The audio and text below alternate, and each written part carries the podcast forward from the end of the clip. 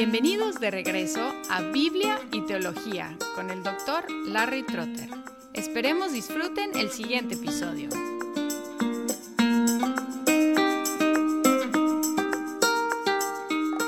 Cuanto a la segunda venida de Cristo, llamada en el Nuevo Testamento la venida de Cristo, más adelante empezaron a llamarla la segunda venida, distinguiendo entre la primera y la segunda venida, hay una confesión unida. Toda la iglesia confiesa que Jesús va a regresar personal, física, visible, repentina y gloriosamente. La segunda venida de Cristo siempre ha sido parte integral de la confesión cristiana y es nuestra esperanza principal. El credo de los apóstoles dice, desde ahí ha de venir a juzgar a vivos y a muertos. El credo niceno dice, y vendrá otra vez con gloria a juzgar a los vivos y a los muertos, y su reino no tendrá fin. Confesamos que su venida completará su plan para el universo efectuará la resurrección del cuerpo, traerá el juicio final, resultará en cielos nuevos y tierra nueva. A pesar de esta confesión unida, hay muchas preguntas acerca del tiempo de su venida, y Cristo dijo claramente que no se puede predecir cuándo Él va a regresar. En Mateo 24, 36 en adelante dice, Pero de aquel día y hora nadie sabe, ni siquiera los ángeles del cielo, ni el Hijo, sino solo el Padre. Porque como en los días de Noé, así será la venida del Hijo del Hombre. Pues así como en aquellos días, antes del diluvio, estaban comiendo y bebiendo, casándose y dándose en matrimonio, hasta el día en que Noé entró en el arca, y no comprendieron hasta que vino el diluvio y se los llevó a todos. Así será la venida del Hijo del Hombre. Y hasta ahora todos los intentos de fijar fechas han tenido el efecto de desacreditar a los que pronosticaron y a veces a desilusionar a los creyentes. A través de la historia ha habido predicciones de la venida de Cristo que han entusiasmado a los creyentes y luego los han desilusionado. No obstante todos los fracasos, hay algunos que siguen queriendo fijar fechas, porque insisten en que las señales están apuntando, señalando claramente que su venida está próxima. Y en el discurso que encontramos en Mateo 24 y en otros textos tenemos unas señales, unas cosas que van a anticipar, a preceder la venida del Hijo del Hombre.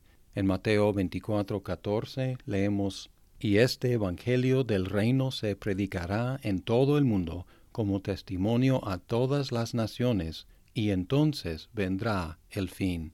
En Romanos 11, 25 al 29, Pablo habla de la conversión de Israel, escribiendo, Porque no quiero, hermanos, que ignoren este misterio, para que no sean sabios en su propia opinión, que a Israel le ha acontecido un endurecimiento parcial hasta que haya entrado la plenitud de los gentiles. Así todo Israel será salvo.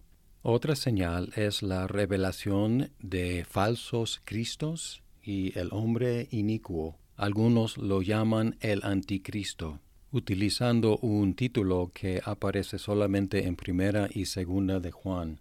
En Mateo 24, 24 dice, porque se levantarán falsos cristos y falsos profetas, y mostrarán grandes señales y prodigios, para así engañar, de ser posible, aun a los escogidos. En segunda de Tesalonicenses 2, 3, Pablo escribió sobre el día del Señor, que nadie los engañe en ninguna manera, porque no vendrá sin que primero venga la apostasía y sea revelado el hombre de pecado, el hijo de perdición.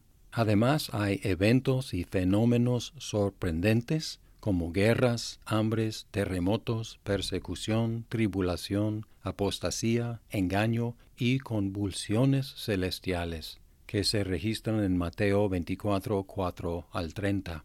al considerar estas señales, tenemos que tener mucho cuidado, porque estas señales vienen principalmente en el discurso sobre el monte de olivos, el cual trató de dos eventos, la destrucción de Jerusalén en el año 70 y el fin del mundo.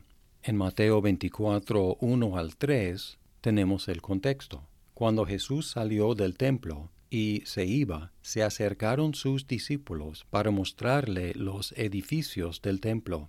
Pero él les dijo, ¿ven todo esto? En verdad les digo que no quedará aquí piedra sobre piedra que no sea derribada. Estando Jesús sentado en el monte de olivos, se acercaron a él los discípulos en privado y le preguntaron, Dinos, ¿cuándo sucederá esto y cuándo será la señal de tu venida y de la consumación de este siglo. Observen que hay dos preguntas aquí. ¿Cuándo sucederá esto? ¿Y cuál es el esto? Esto es la destrucción del templo. Y luego la otra pregunta es, ¿cuál será la señal de tu venida y la consumación de este siglo? Dos preguntas, dos sucesos, la destrucción del templo y la venida de Jesús y la consumación del siglo. El reto para el intérprete en este discurso es determinar cuáles señales tienen que ver con la destrucción del templo y cuáles tienen que ver con la venida de Cristo. Y además, para complicarlo, hay tres versiones de este discurso en los tres evangelios sinópticos, complicando el reto de distinguir los elementos que ya pasaron con la destrucción del templo y los futuros relacionados con el fin del mundo. Y en cuanto a esta pregunta, hay preteristas que dicen que todo el discurso tiene que ver con la destrucción del templo y de Jerusalén. Hay futuristas que piensan que todos los eventos descritos aquí en este discurso tienen que ver con el futuro, con la segunda venida de Cristo. Y hay otros, como yo, que encuentran una combinación del pasado y del futuro en este discurso, aunque tengo que confesar que no siempre estoy seguro en cuanto a cuáles partes describen 70 después de Cristo y cuáles partes describen la segunda venida. Otra cosa que nos debe dar pausa y crear humildad en nosotros en cuanto a nuestras interpretaciones es que las señales son ambiguas porque en un grado u otro siempre están pasando, y es imposible decir que ya han llegado a su colmo. El Evangelio tiene que predicarse en todo el mundo. Es una señal. ¿Se ha predicado en todo el mundo? Según ciertas medidas, sí, ya se ha predicado en todo el mundo. De acuerdo a otras medidas, no se ha predicado en muchos pueblos todavía. Entonces, ¿cuándo es cumplida esa señal? En cuanto a guerras, siempre hay. En cuanto a falsos profetas, siempre hay. En cuanto a terremotos, siempre hay. Es decir, que tenemos que tener cuidado en decir que esta guerra o este terremoto o esta hambre o este falso profeta es el colmo, es el último, indicando que ya va a suceder. Entonces, ¿qué debemos hacer? Pues debemos hacer precisamente lo que Jesús dijo que debemos hacer, es estar listos. El efecto de las señales debe ser mantenernos despiertos porque nunca podemos decir con seguridad qué están indicando las señales.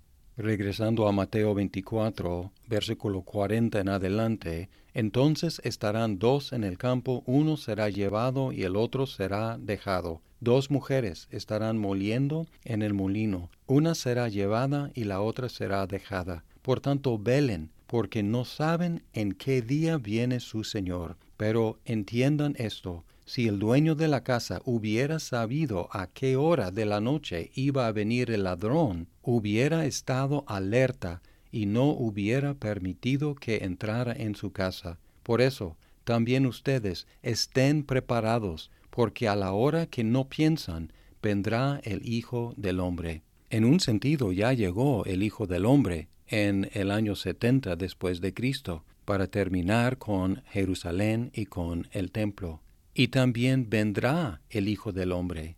Y por lo tanto, nosotros también tenemos que estar listos, tenemos que estar preparados, para que cuando venga lo podamos recibir con mucha alegría.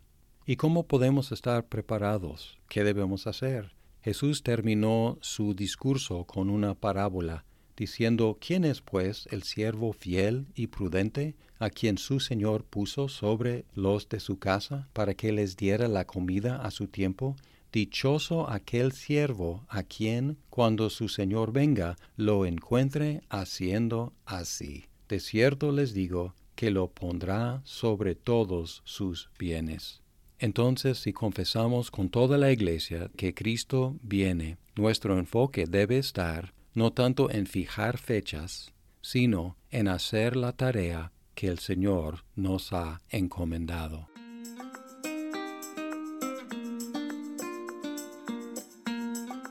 Muchas gracias por escuchar este episodio. Si estás disfrutando Biblia y teología, por favor compártelo con tus amigos. Hasta pronto.